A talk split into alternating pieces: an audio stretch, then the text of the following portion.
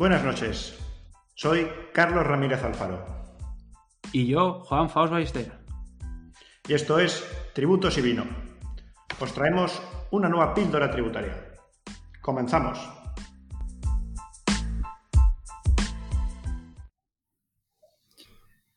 Esta semana se celebra el Congreso Anual de Inspectores de Hacienda del Estado y aprovechando la ocasión queríamos tratar también en tributos y vino el tema central del Congreso que podíamos enunciar como la imagen eh, de la agencia tributaria en la sociedad.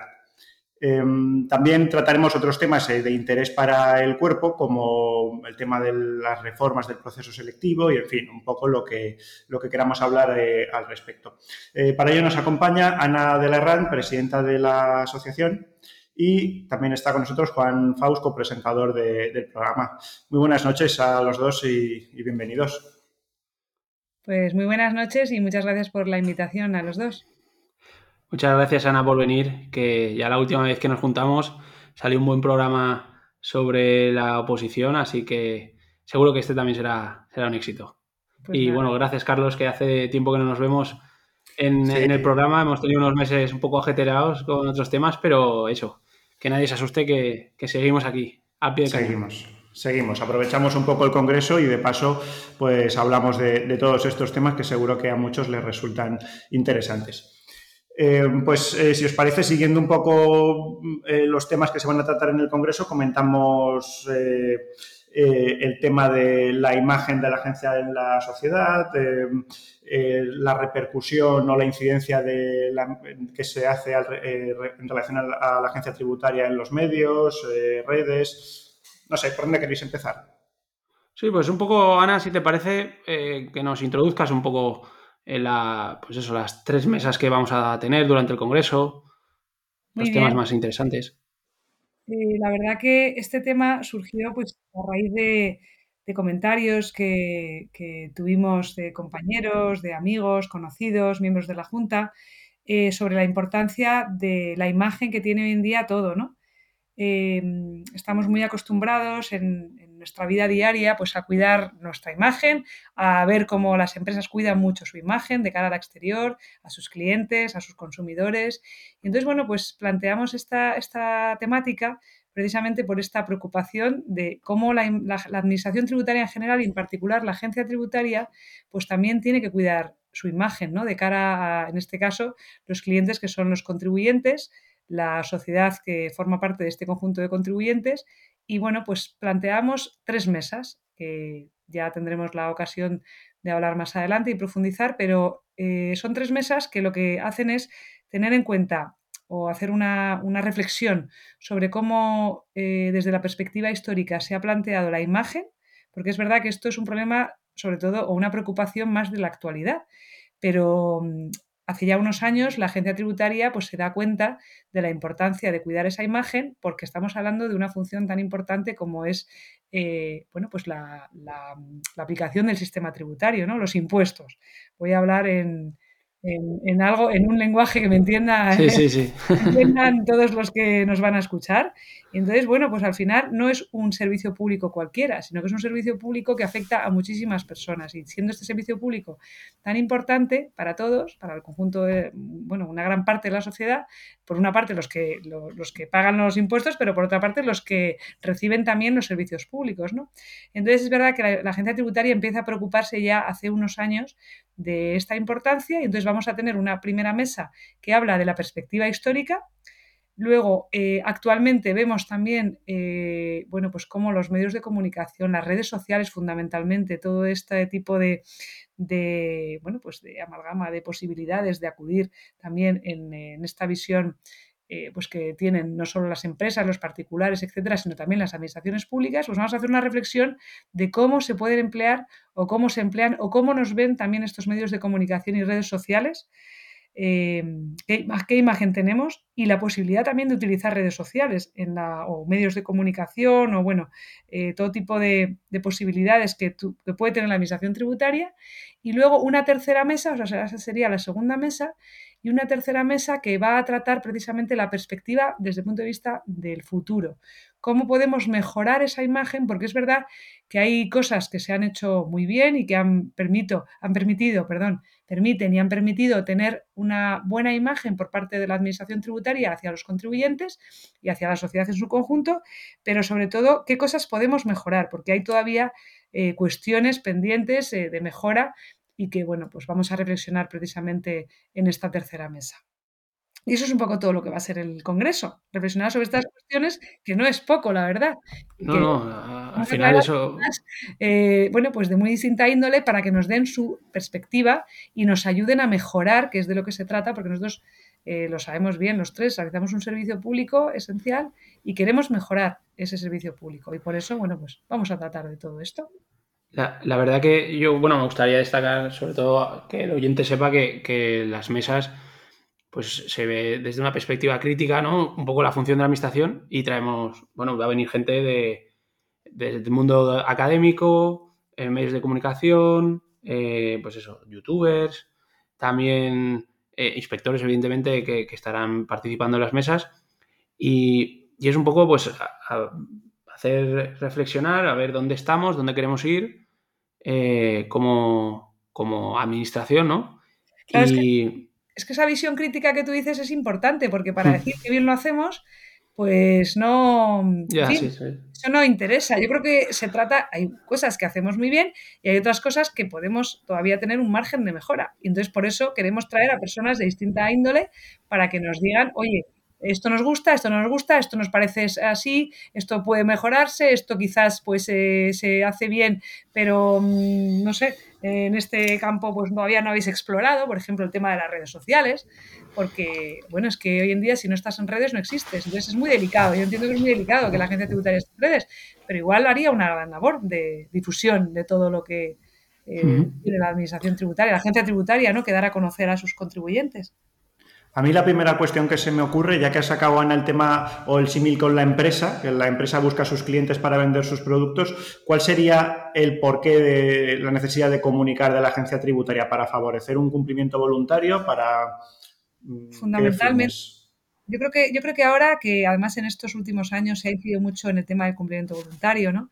Eh, ya sabemos del cumplimiento cooperativo, es decir, cómo se coopera con las grandes empresas para mejorar también con los pequeños, ¿no? O sea, cómo se coopera eh, mm, entre las dos partes de la relación tributaria, ¿no? Que son la administración y los contribuyentes. Bueno, pues si estamos en esa línea, pues mm, tenemos que mejorar también en todas esas, en todas esas cuestiones, ¿no? Y para eso precisamente es un poco la, reflexión, sobre todo en materia de cumplimiento voluntario, que luego existe la parte de cumplimiento coactivo, pero yo creo que la imagen, la, o sea, la administración tributaria tiene que dar a conocer todo lo que esté en sus manos para que el contribuyente cumpla bien, en fase voluntaria, porque lo otro, yo creo que es un fracaso pensar que o sea, que, mejora los índices de, cumplimiento coactivo. Bueno, pues yo creo que no, tenemos que decir, no, mejora los índices de cumplimiento voluntario. ¿Por qué?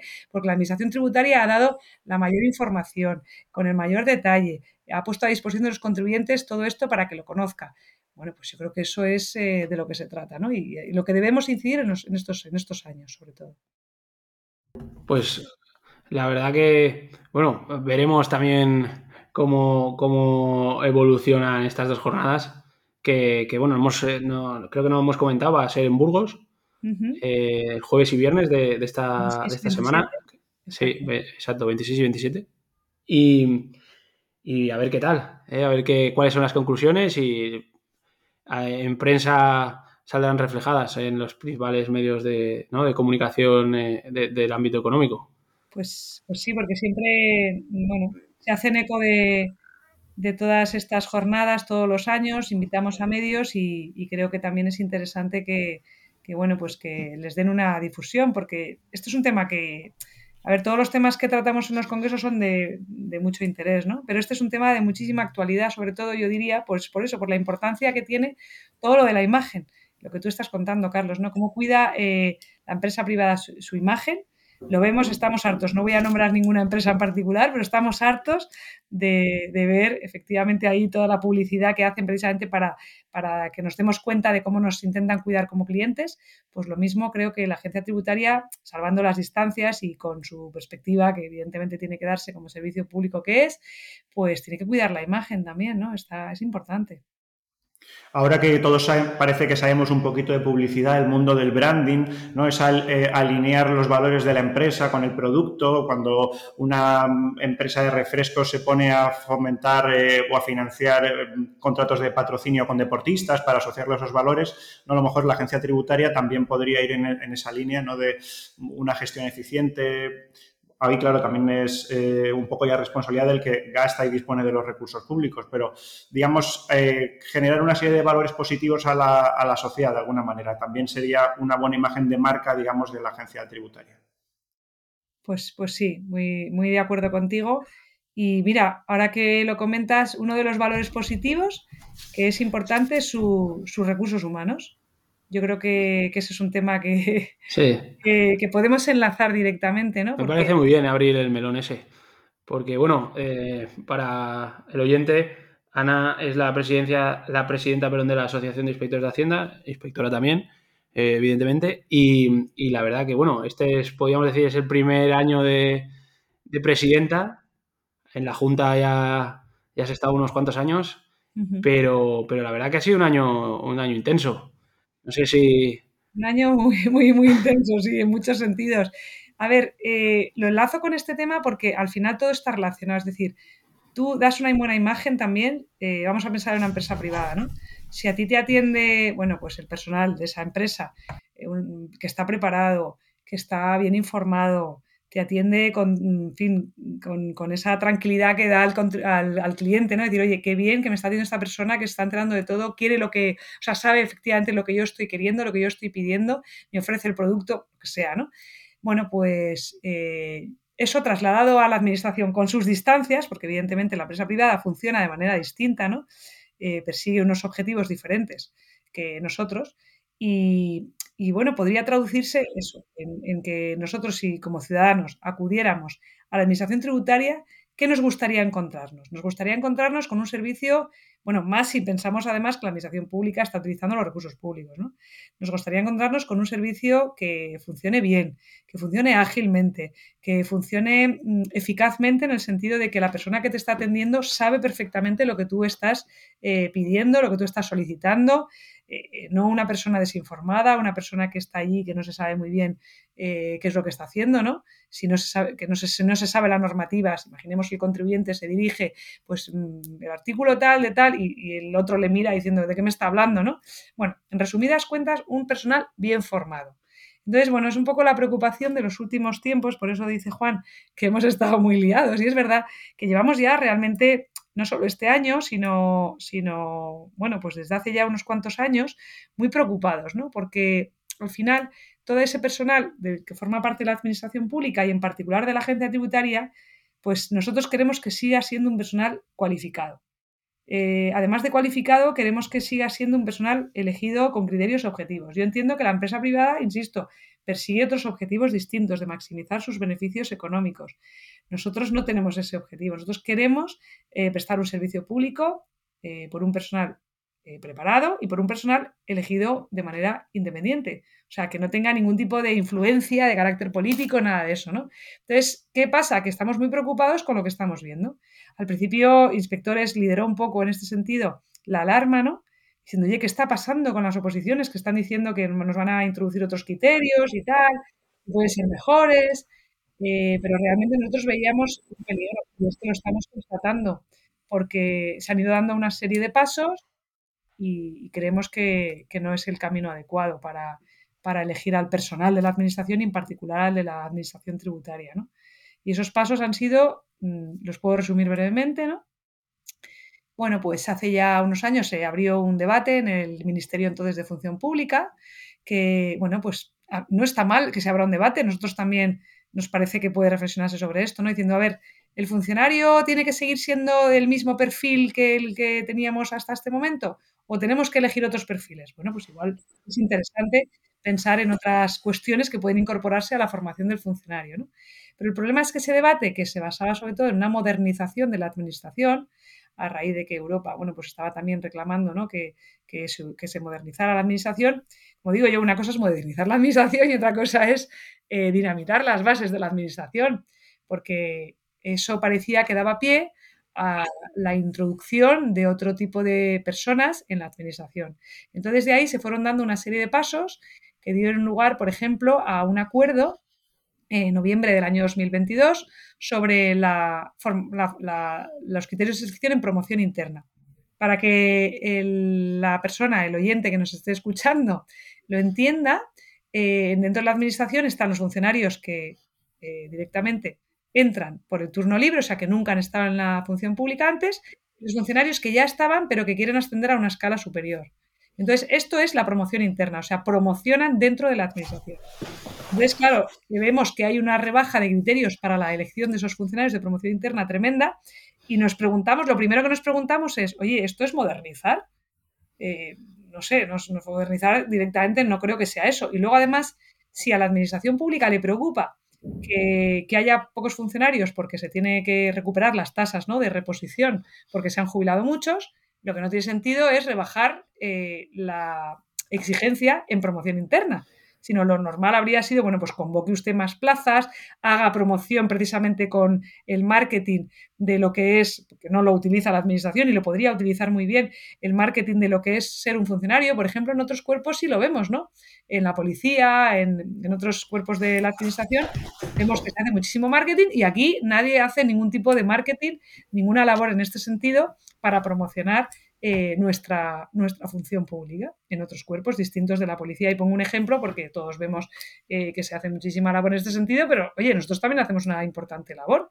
Eh, no digo los inspectores, a lo mejor los interventores, los arquitectos, los de SOIBRE, los de vigilancia banera, todo esto se podría hacer seguramente una labor de difusión de la actividad que ellos, de la profesión que ellos desempeñan. Entonces, bueno, vimos ese acuerdo de promoción interna que nos pareció muy peligroso, Luego hemos visto recientemente también, bueno, también en el año 2022 se aprueba la oferta de empleo público y se dice que todas las listas de, mm, o sea, todas las oposiciones, en todas las convocatorias, se tiene que elaborar una lista de funcionarios interinos. Y para que el oyente también lo entienda, el funcionario interino no tiene nada que ver con interna, aunque se parezca la palabra, pero el funcionario interino es el funcionario que directamente tiene unas funciones de interinidad, es decir, como mm, para unas necesidades, para cubrir unas necesidades temporales muy particulares, pero no puede ser que todo el mundo, todas las listas de, de todas las convocatorias haya listas de interinos, porque hay determinadas funciones que no pueden ser ejercidas por un funcionario interino. Eh, y luego además es que encima esto no casa nada con lo que nos ha pedido la Unión Europea, que nos ha dicho, oigan ustedes, España, tienen muchísimos funcionarios interinos. Esto de la temporalidad, porque al final son funcionarios que ejercen durante un tiempo una función muy específica y unos años, en teoría, máximo tres años, dice el Estatuto del Empleado Público, y al final todo el mundo lo sabe, en España ha habido muchísimos funcionarios interinos que estaban los pobres en tierra de nadie y que al final ha habido que hacer una regularización de esas personas porque tendrían que dar, o sea, había que dar una seguridad jurídica a esos puestos de trabajo. y, luego, perdona, un matiz que quería hacer con el tema de, la interinidad, de la lista de interinos, que además en muchos casos eh, es gente que no ha superado el proceso selectivo, es decir, no ha aprobado todos los exámenes. Ese matiz es eh, importante que, lo hagas, porque claro, el interino es una persona de la calle directamente que no ha hecho ninguna oposición y que se le nombra precisamente porque se necesita, ¿no? Por necesidades del servicio, pero para un tiempo determinado y para luego sacar a la convocatoria pública esa plaza. Entonces, como, es coyuntural, ¿no? Es algo coyuntural. Entonces, lo que no se puede decir es, venga, en todos los en todos los vídeos vamos a nombrar a funcionarios interinos o vamos a tener la posibilidad de funcionar a funcionarios interinos porque, oye, eh, no, en fin, ese no es el sistema. Como que usted las eh, cúbralas y si no, mientras, bueno, pues eh, haga un plan de lo que, lo que digo, ¿no? De promoción, de ayuda a la preparación, etcétera, para que esas personas que están fuera y que quieren acceder a la función pública lo hagan con arreglo a las normas que están para todo el mundo, que son las oposiciones. No sé si no sería unos funcionarios, vamos a ponerlo entre comillas, de primera, que son los que aprueban la oposición, y funcionarios de segunda, pero que al final eh, también están ejerciendo esas funciones públicas. Y eso es muy peligroso. ¿Qué hacemos con estos funcionarios? No tienen los conocimientos, no están preparados, no han aprobado la oposición. Eh, van a tener, ahora que hablamos de imagen, ¿no? Vaya imagen que vamos a dar con esos funcionarios que no tienen la culpa, porque al final, si yo me presento a la lista de interinos y me eligen, pero claro, el responsable es el que eh, ha aprobado ese sistema de selección de funcionarios interinos para ejercer una función, por ejemplo, la de la inspección de Hacienda, eh, ¿qué imagen daría ¿no? al contribuyente? y, además, por, poner también un poco en contexto, es que en el proceso selectivo de, los inspectores hay cinco exámenes, pero es que, por ejemplo, los dos primeros, el primero es eh, de Derecho Civil, Mercantil, Economía, segundo Contabilidad, y a partir del tercero, con el dictamen, ya empiezas a ver la materia tributaria. Pero claro, quizá la lista de interinos la haces aprobando el primer examen.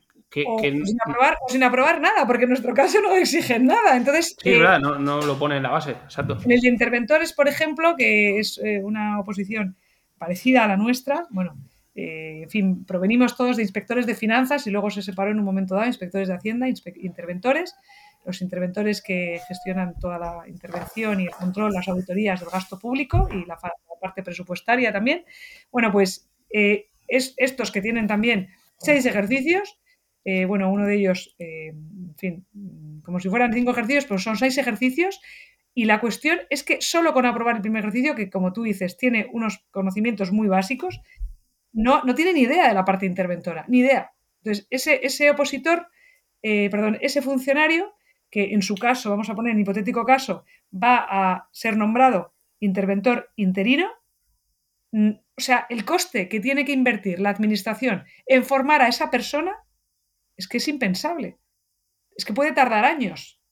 Claro, pues lo mismo que el opositor ha tardado años en formarse así, aprobar esa posición, esa persona que no ha, ha aprobado solo el primer ejercicio, es que no sabe hacer esa función. Entonces, eso es un tema tan delicado, además, como es el de la intervención en el gasto público, o bueno, es que esto en este caso, pero también hay otras oposiciones donde aprobando el primer ejercicio, o en la nuestra sin aprobar ningún ejercicio, porque no se exige nada. Entonces, me parece a mí que es un tema que, no se ha pensado, desde luego, con la reflexión que nosotros creemos que debería haberse, debería haberse hecho. Es una, cuestión de decir, bueno, pues voy a cubrir aquí, voy a, bueno, pues no sé, nombrar a quiénes, además, conforme a qué criterios, porque si ni siquiera hay ningún criterio, ¿cuántos? ¿Cuánto? Tampoco se dice el número.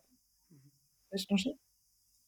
Está, está exacto. Es un poco. O sea, yo entiendo la, coyuntura y dices, oye, hay un relevo generacional, ¿no? De, los baby boomers que entraron en su momento.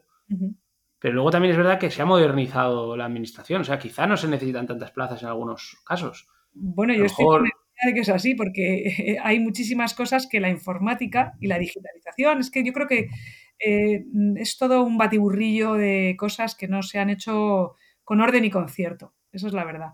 Entonces, al final, dices, bueno, tengo que digitalizar. Entonces, digitalizar y, digitalizar, digo, me parece muy bien. Y modernizar la administración, digo, ya, pero modernizar la administración también es que en aquellos sitios donde hay goteras, ¿eh? y donde no voy a decir en qué parte de la administración, todos sabemos dónde, ¿no? Donde se caen los edificios y están con los expedientes en papel, eh, todavía, bueno, pues usted eh, introduzca un plan de modernización de verdad y no de a lo loco como nos dan dineros de Europa, pues venga, vamos a gastarlo y tal. Y fin, sin, sin, una, sin una reflexión adecuada, ¿no? Y al final, eh, también esto, pues en el tema que tú comentas de, la, de, los funcionarios, de la cantidad de funcionarios, por supuesto que eh, será necesario la reposición, pero igual algunos puestos, bueno, pues también con toda esta digitalización, eh, también se, pueden, se, se, puede ejercer esa labor de una manera mucho más ágil, mucho más eficaz que hace 25 años, ¿no? Yo creo que eso también habrá que hacer un estudio de, ver de, qué manera la digitalización ha influido en la reducción de las necesidades, de qué necesidades, de determinadas necesidades. Y, bueno, siempre es verdad que se, hace referencia al, tema comparado, ¿no? En, la administración de no sé dónde, qué país, hay no sé cuántos funcionarios para cada cuántos contribuyentes.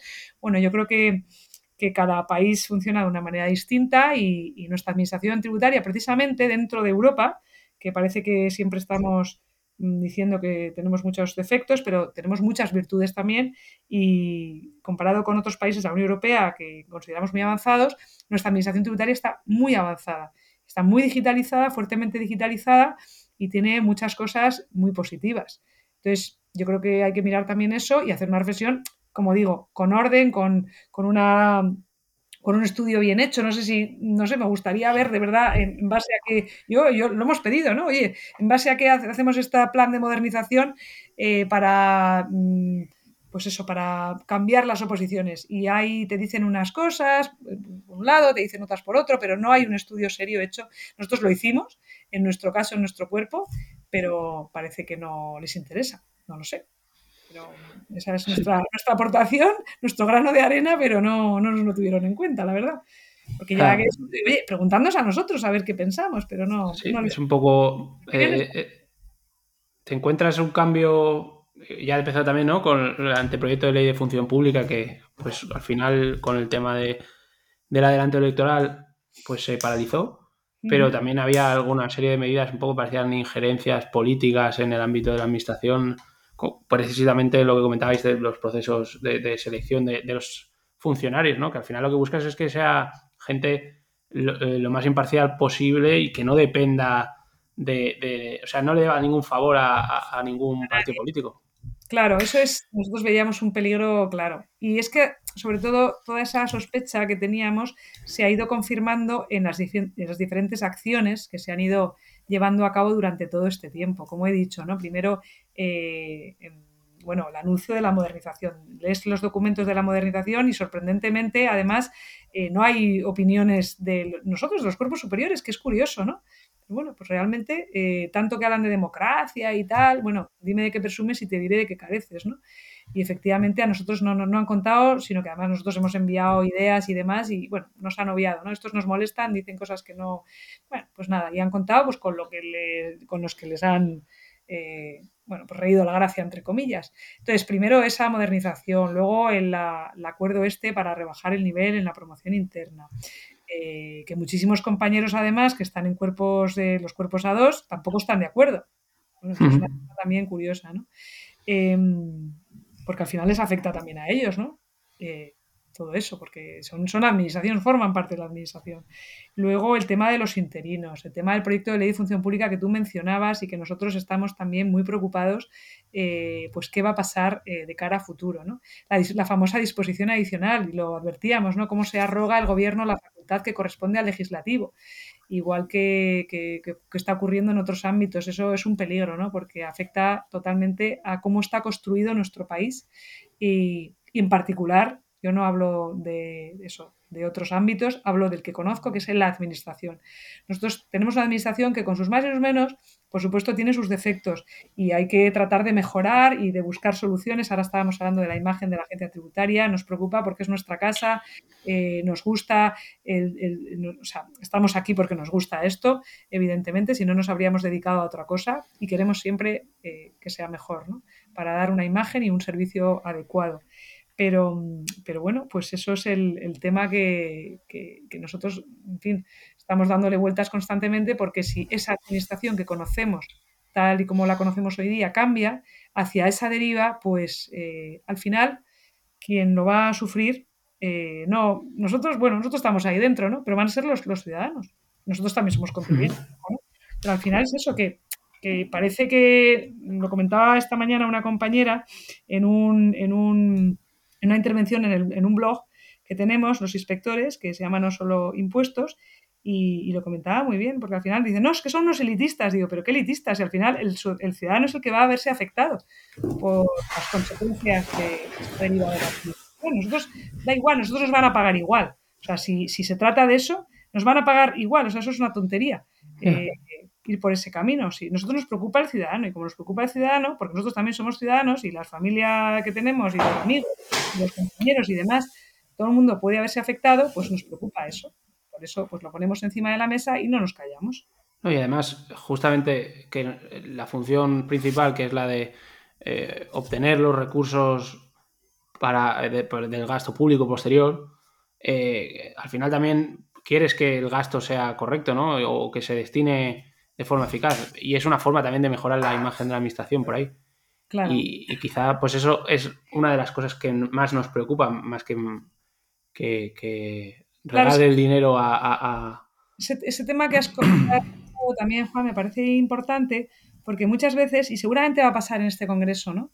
que la gente confunde eh, cuando tú dices a qué te dedicas y que trabajas en, estos temas, y todo esto el mundo, bueno, pues claro, es que se pagan muchos impuestos para, fíjate, para esto, para lo otro, no estoy de acuerdo. Yo creo que eh, deberíamos de preocuparnos mucho también, y esto es, pues eso, una petición ¿no? a nuestros gobernantes, por la gestión del dinero público por mm. supuesto, nosotros lo, recaudamos, nosotros no lo gestionamos. Por eso yo muchas veces eh, tengo que explicar a los amigos, a los familiares, ¿no? Oye, que nosotros no, no, no tenemos nada que ver con eso, no hacemos las leyes tampoco.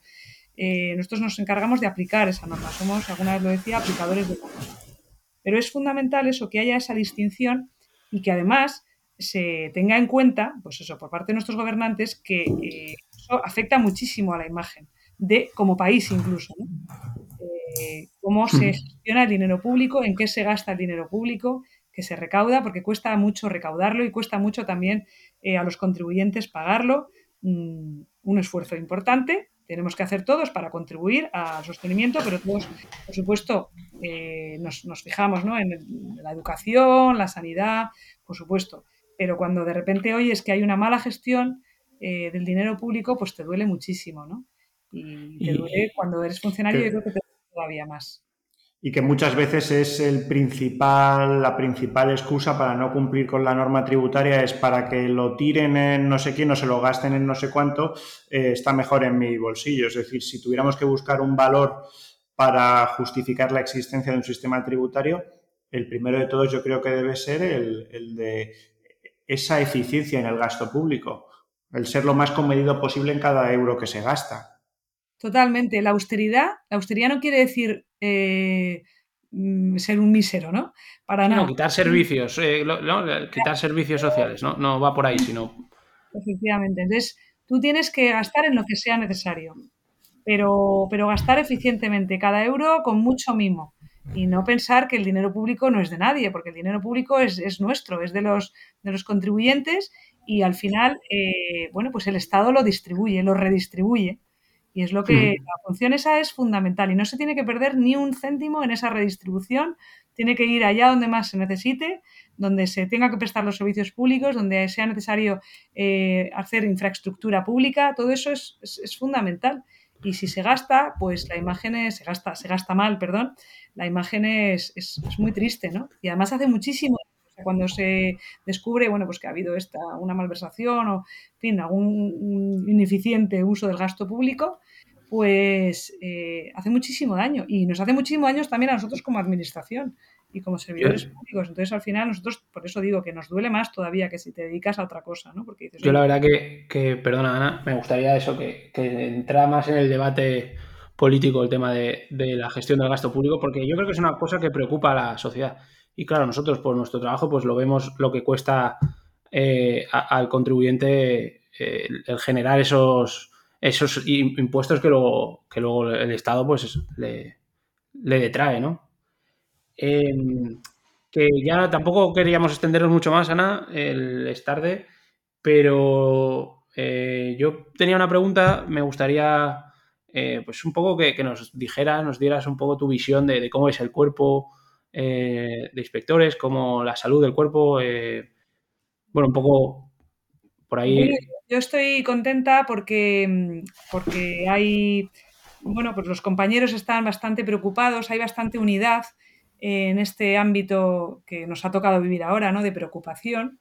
Y yo creo que eso es, es una cosa positiva, ¿no? Porque en la medida en que la gente mira para otro lado, pues eso sería preocupante. Y no es el caso. Hay otros ámbitos a lo mejor donde la gente mira para otro lado, pero en nuestro, desde luego, ha habido bastante unidad y bastante apoyo con esta causa eh, que estamos defendiendo, vamos a decirlo claramente, porque estamos defendiendo una causa que consideramos justa y una reivindicación que es sencillamente que la figura del inspector de Hacienda y bueno, esto es eh, aplicable a toda administración, pero nosotros, como me preguntas por el cuerpo y porque estamos en la asociación y con ocasión de la celebración de este congreso, nos preocupa realmente que, el inspector de Hacienda esté donde tiene que estar, donde la sociedad quiere que esté y donde la administración también mm, sabe que tiene que estar, ¿no? Y entonces ahí hay una unidad en el cuerpo y luego nosotros tenemos, aparte, nuestras preocupaciones eh, internas ¿no? como, como miembros de este colectivo que bueno, que evidentemente para la sociedad son menos importantes, ¿no? Pero para nosotros también, eh, bueno, pues una carrera administrativa adecuada, en realidad todo eso es, fundamental, o sea, va a redundar desde luego en el servicio público, ¿no? Porque si tú entras en la administración y no tienes perspectiva de carrera administrativa, pues igual te vas o igual te desilusionas, te desanimas y no haces tu trabajo pues mm, con la ilusión que uno tiene que tener siempre. Yo siempre creo que no hay que perder la ilusión del primer día. La administración a veces pues tiene sus más y sus menos, por supuesto, eh, a veces cambiar algunas cosas cuesta más que si fuera una empresa privada, pero tiene unas, mm, algo muy bonito, ¿no? que es la posibilidad de poder cambiar algo que afecte al conjunto de la sociedad. Entonces yo creo que eso también eh, bueno, pues no debe olvidarse nunca a lo largo de la carrera administrativa. Y si, insisto, ¿no? si, si desde luego tenemos esas reivindicaciones de tener una carrera administrativa adecuada, una movilidad eh, de, en el puesto de trabajo también, pues que se adecue a lo que tiene que tener un funcionario, pues todo eso va a redundar desde luego en, en, una mejora en general de, como tú dices, la salud del cuerpo, cómo está, hay esa unidad en estas pues en estas preocupaciones, pero también hay estas otras cuestiones que todavía pues queremos que, nuestra, nuestra dirección pues nos ayude a resolver. Entonces, bueno, pues ahí estamos, nos juntaremos en la asamblea eh, que tenemos de la asociación, debatiremos también sobre todos estos temas. Carlos, no sé si querías comentar algo más.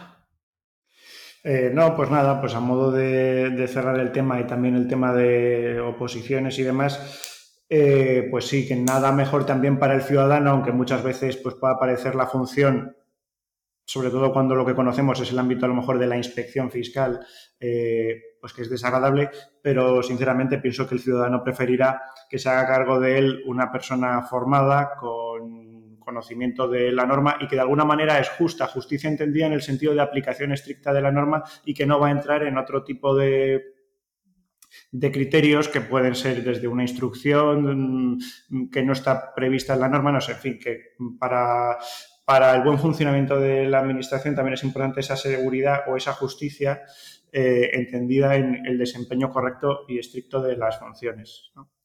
Pues sí, es así, como es que lo has dicho muy claro, Carlos. Es, es, así de simple. O sea, nosotros queremos hacer bien nuestro trabajo y para hacer nuestro trabajo tenemos que estar bien preparados eh, cuando entramos y a lo largo de nuestra carrera y sin ningún tipo de injerencia política, que podamos ejercernos dar con independencia, como nosotros decimos, ¿no? Es así.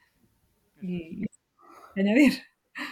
Pues nada, eh, esperemos disfrutar de, estos dos días de, formación y un poco también, pues eso, hacernos reflexionar ¿no? a los propios inspectores eh, de cómo está, en este caso hablamos ¿no? de la visión de la sociedad eh, como ve a la, agencia o a la administración tributaria de la agencia en particular. Y, bueno, y pues darte las gracias, Ana, por estar con nosotros y, darnos esta oportunidad. Ha sido un placer. Muchas gracias. Y a nuestros oyentes, pues eso, espero que, también que os intereséis por estos temas y, y nada, y que estamos de vuelta. Muy buenas noches. Buenas noches.